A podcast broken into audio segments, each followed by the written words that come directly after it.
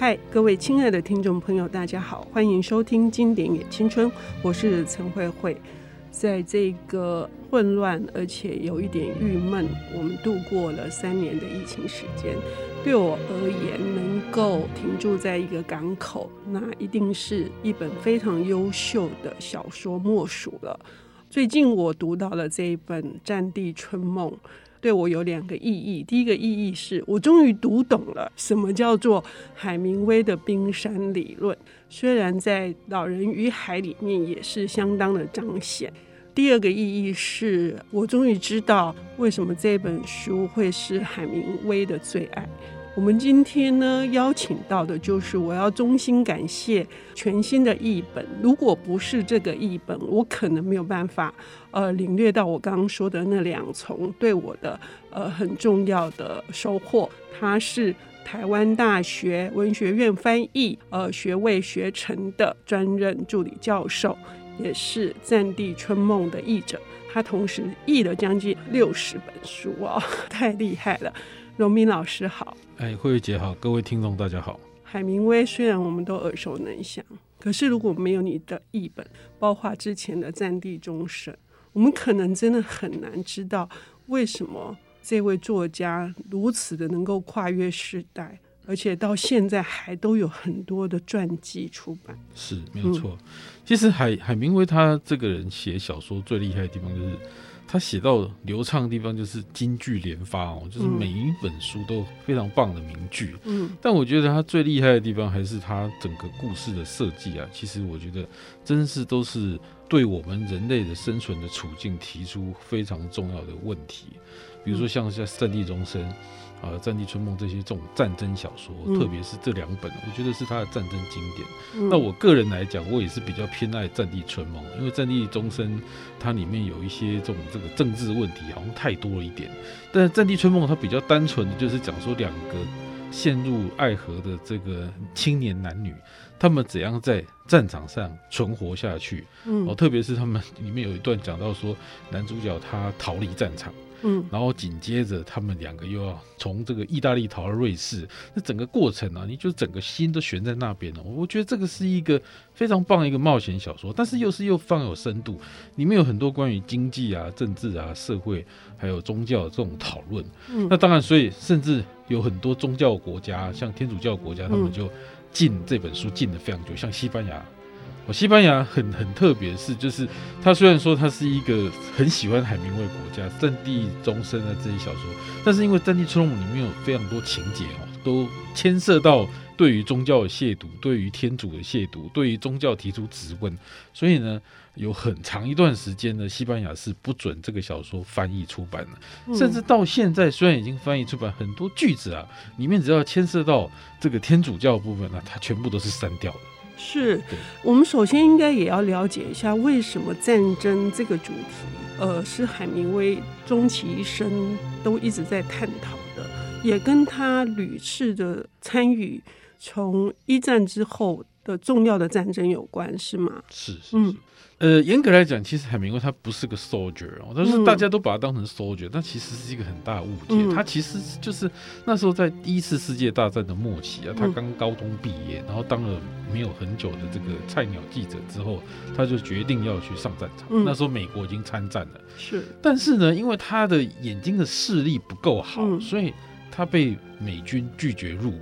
好几次，对，好几次，然后他就想办法。其实他跟福克纳一样，福克纳也是一样，嗯、就是他的这个体格不行，所以他就跑到加拿大去加入加拿大空军，嗯、皇家空军。嗯、但是战争结束，他也没有上战场。那海明威他是怎样？他是美军不让他入，可是呢，他死活都想要去战场，所以他就跑去加入了这个美国的红十字会的救护车车队。嗯，嗯然后被派到意大利之后呢，其实没有非常久的时间。嗯那他本来一开始是开救护车，嗯，那开救护车的话，就是跟这个《战地春梦》男主角是一样的，嗯，他也是开救护车，他是救护车车队的一个中尉，嗯，那开救护车他就觉得很无聊，因为一天到晚就载尸体，嗯，那后来他就自动请缨了，骑着脚踏车到前线呢去送巧克力跟信件，嗯，还有酒这些东西，嗯，结果呢有一次他在送的时候呢碰到奥地利的军队炮击，然后结果就受伤了，嗯，那这件事让他。拿到了意大利国王颁发勋章，因为他救了意大利的士兵。嗯，然后后来回到美国变成战争英雄。嗯，可是呢，这个时间一过了之后啊，就大家开始对于他讲那些故事啊，他可能也有一点加油添醋，所以大家就开始厌烦了。嗯，嗯这个故事也被他写成一个故事，就写在这个我们的时代里面有一篇叫《军人之家》，是就是在讲这件事情，就开始他本来讲实话，大家觉得他是讲谎话，嗯后来他不得不讲谎话。嗯那这个战地春梦呢，他受伤之后啊，因为他膝盖被迫击炮嗯这个击中，然后里面有两百多片碎片。嗯那后来呢，他就很快就被送回美国本土去。但是呢，在十年之后，不知道为什么，他花了十年的时间才把这些资料全部都消化。他是某一天喝醉了，嗯嗯，然后呢，误把那个厕所里面那个天窗的拉链当成马桶的拉链，嗯把它拉下来之后，整个窗户掉下来，嗯把他打得血流如注。然后他突然醍醐灌顶，他说：“我在干嘛？我现在碰到瓶颈，我就是那个新的小说写不出来，那为什么不把我自己的故事把它写成小说？所以呢，在离开巴黎要回到美国本土，他跟他第二任妻子是非常有钱那个这个宝林啊，嗯他们在这个回来的之前啊就开始写，然后在巴黎回到古巴，然后古巴再到佛罗里达的船上，他也一直写，嗯。然后到了这个美国定居之后呢，因为宝琳她已经怀了小孩嘛，要到那个中西部去这个待产，嗯。然后他这个整个过程一直写，那后后来写到结局不知道该怎么样怎么办，就碰到他老婆难产，嗯那他也把难产这件事把它写到这个呃小说里面去。嗯。对，所以我觉得这这个作家真是太传奇了，就他嗯。这整这本书啊，怎么可以说是他的经典？就是因为他跟他的人生经历啊，还有早期的啊，还有他成名之后很很多经历，全部都融合在一起，嗯。所以是我觉得就是因为有这些真实的部分当做一个基础，这本小说才会这么精彩。嗯嗯，那当然，因为有很多讲到意大利的部分，所以我当时啊，就是非常清楚意识到说，这些地方之所以难翻译啊，就是因为那种跨文化的隔阂。嗯就很多很多的这个译者啊，他们碰到这种意大利文啊，或者是跟欧洲有关系的这种文化背景、历史背景，就没有办法克服。我举一个是非常有趣的一个例子，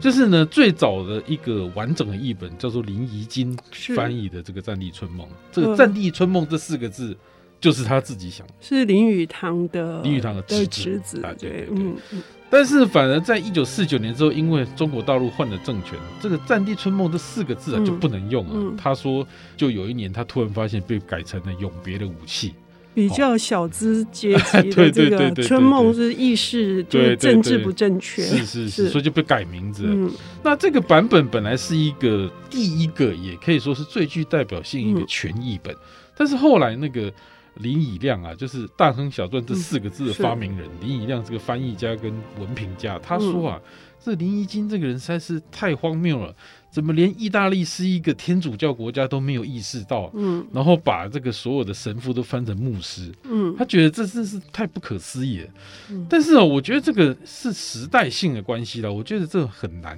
避免啊，因为很多译者在翻译的时候没有意识到这件事情。嗯那还有很多其他，比如说意大利文怎么翻译，就是不会就是不会啊，嗯所以这个真是是没有。我们回到刚刚荣斌老师提的，说他在西班牙是禁书，但是他其实在美国一开始也是因为觉得情节淫秽，也被禁了哈。可是他后来成为经典。这本书呢，呃，荣斌老师花了很多的时间写的一篇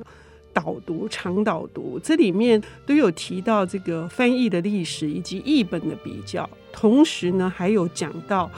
以前的译者可能没有留意到海明威对于棒球运动以及那时候那个棒球运动如何盛行的用语是非常有趣的。那么，关于《战地春梦》还有什么我们可以更深入理解的？让我们休息一下，等一下回来。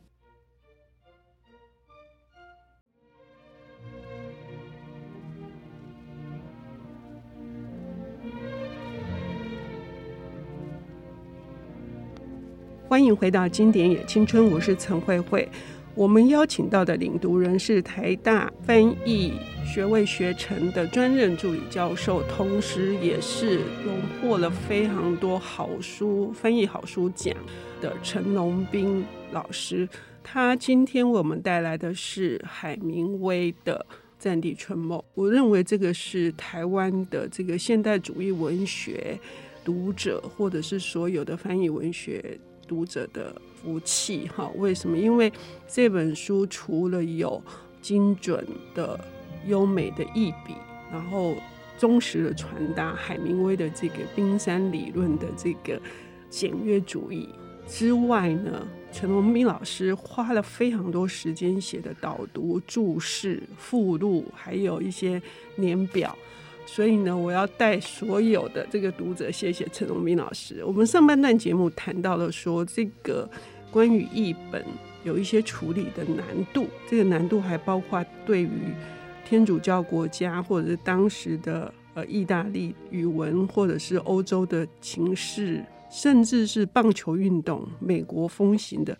也难以拿捏的关系。我们从这里谈起哈。荣明老师可不可以举几个例子？我就举棒球跟另外一个用词上面的那个例子哦。嗯、棒球这个例子是这样，就是。男生跟女生，男主角跟女主角，他们有一段对话的时候呢，这个男主角说：“啊，我真是一个很逊的打者，嗯，我只能打出两百三十支安打，嗯，但是他的那个表达方式是 two hundred and thirty，嗯，感觉是两百三十支安打，但是就是打击率两成三的意思，嗯，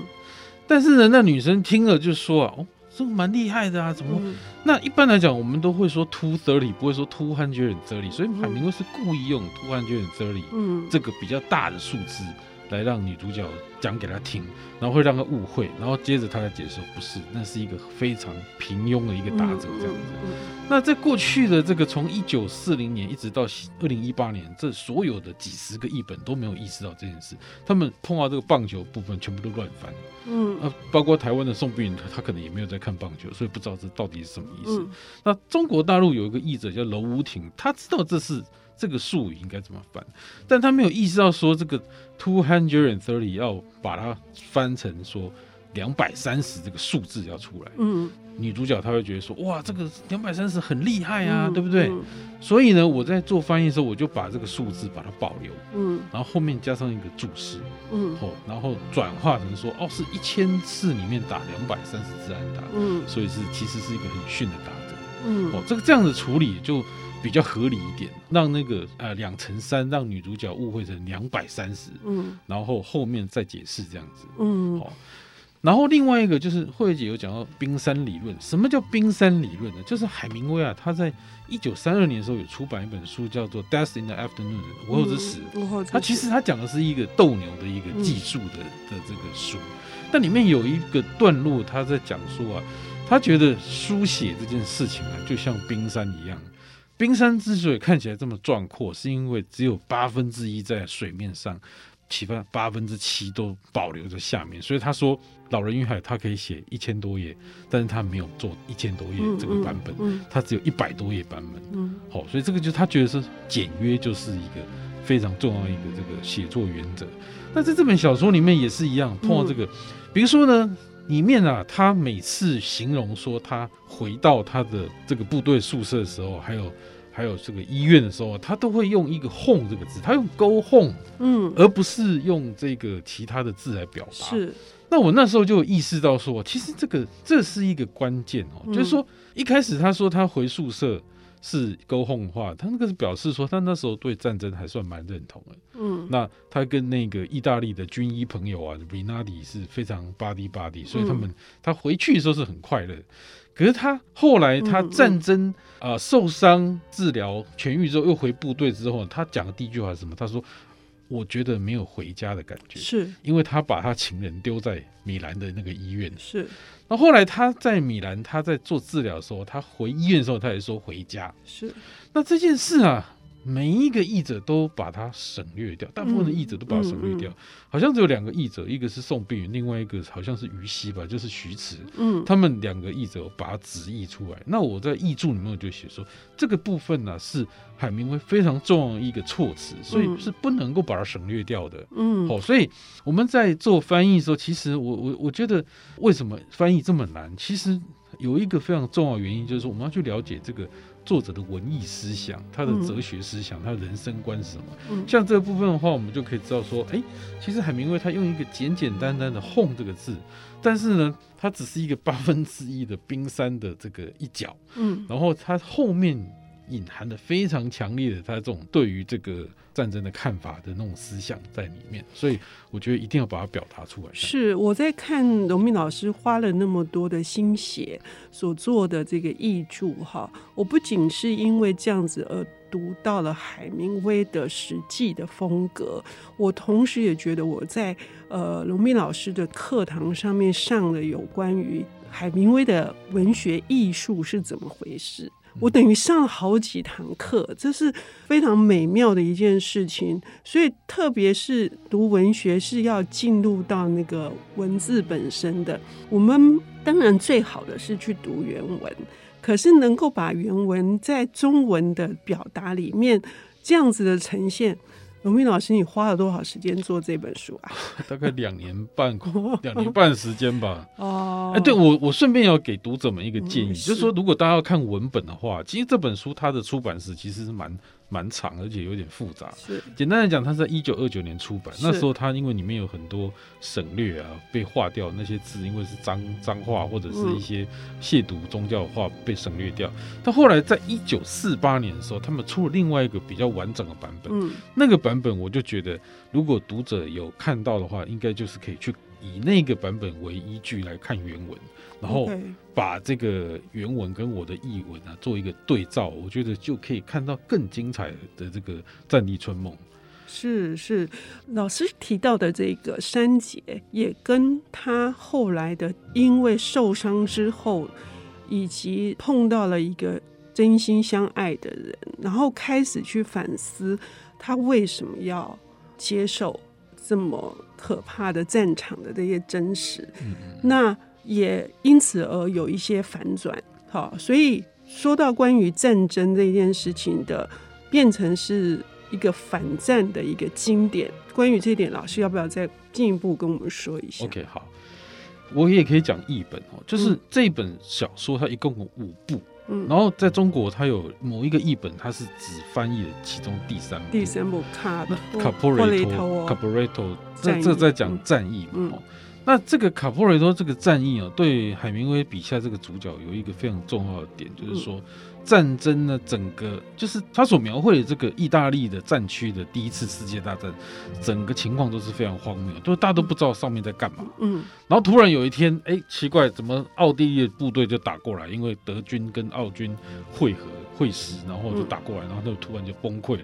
那大概上百万的军民啊，要从这个 c a p r e t o 这个地方要往西撤退，撤退到河岸的另外一头。那所以这个过程中，他碰到非常多的这个，比如说有一些有一些人就死掉，或者说这个车子故障把把整个路都堵住，嗯，然后他的这个救护车到后来也卡在那个那路上也不能走了，嗯，那还有他不得不把这个要逃走的这个意大利的这个啊、呃、这个士官呢、啊、把他们枪杀，嗯，这些对他来讲都是非常重要的这种经历。他开始意识到说，其实这个战争是非常荒谬。嗯，然后到最后一刻，他没有办法忍受，因为因为他的外国口音，所以意大利军方觉得他好像是间谍，想要把他抓起来，所以他就逃走了。嗯，哦，那跳河之后就逃走了。嗯，还有这个海明威在这个小说里面用非常多象征的手法，比如说每次下雨就意识到说会有灾难发生。是，像这个撤退也是在泥泞中撤退。是，我整个下雨啊，那个状况路况又非常不好。所以大家可以看一下《战地春梦》里面到底下了几次雨，好像只要下雨就会有不好的事情发生。这样、嗯、是包括下雨也跟他的这个女朋友、爱人的分离也有关系。呃，老师刚刚提到一个重要一点，就是说这场战争的那个荒谬性来自于。包括连撤退都不是，都是一些俄语跟谣言，而没有一个非常明确的指示，以至于导致于情况难以收拾。是没错。但是海明威如何处理它，我们还是要回到他自己的那个文字的能力以及他整体的这个设定。尤其我请大家呃密切注意，老师提到说，他其实原本有四十七个结局，但是结局到底如何？我们不能爆雷，请各位听众朋友来看看。我没看老师的导读的时候，我就直接画起来了，因为是一个极度的代表海明威的文字风格的一个结局。谢谢龙明老师，谢谢慧慧姐，谢谢各位听众，谢谢。